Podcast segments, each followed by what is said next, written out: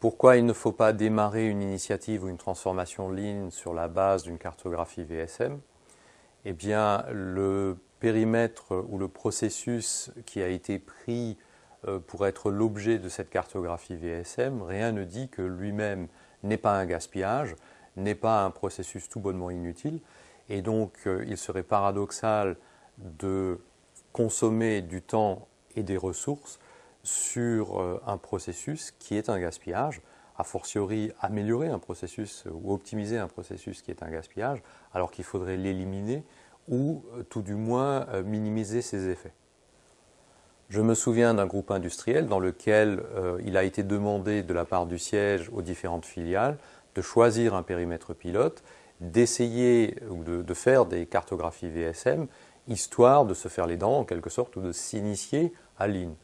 Donc ça pouvait partir d'une bonne idée, sauf que euh, les différentes entités ont choisi localement quelque chose qui leur paraissait euh, de nature à être amélioré, souvent leur posait problème, et donc, il y a eu des initiatives non coordonnées qui ont été, démarrées sur les bases de cartographie VSM, des processus ou des, ateliers qui ont été améliorés.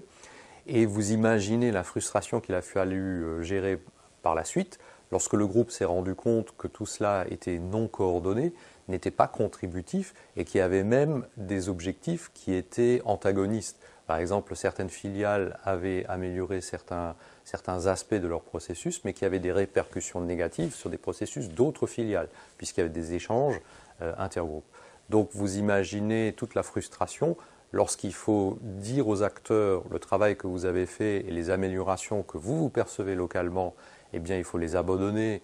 les remettre en cause, voire revenir à, la situation antérieure, parce qu'au global, finalement tout le travail que vous avez livré ne fait pas de sens. Euh,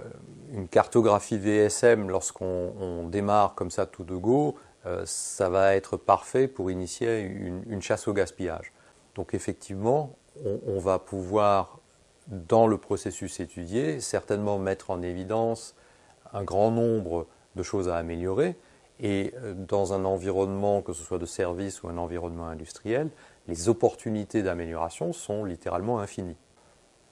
Or, ce n'est pas à la chasse au gaspillage qu'on souhaite, euh, souhaite inviter les participants, c'est vraiment à plutôt acquérir une philosophie qui va guider toutes les actions futures.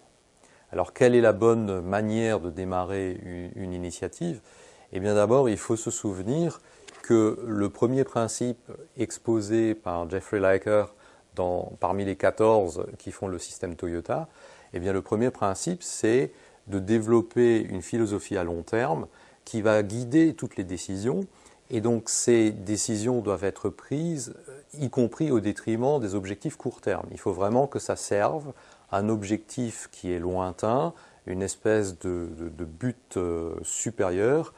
et euh, ça doit contribuer à réaliser une vision en quelque sorte. Autrement dit, Lean va nous donner un environnement, un cadre qui va guider les décisions, qui va apporter des principes, des outils et des méthodes qui vont aider les décisions à prendre pour pouvoir atteindre ces objectifs à long terme.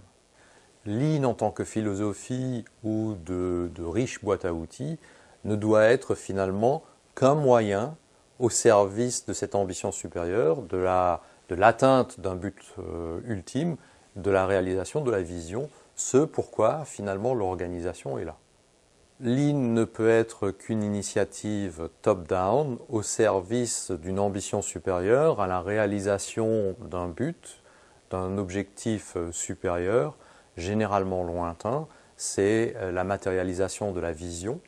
la, raison d'être pourquoi cette organisation existe. Et euh, finalement, les conditions nécessaires à l'atteinte de cette ambition supérieure ne peuvent être décrites que par le sommet, c'est pour ça que c'est top-down. Néanmoins, par la suite, elle va appeler à des actions et des initiatives qui seront bottom-up, mais qui doivent être contributives à l'atteinte de ces objectifs supérieurs.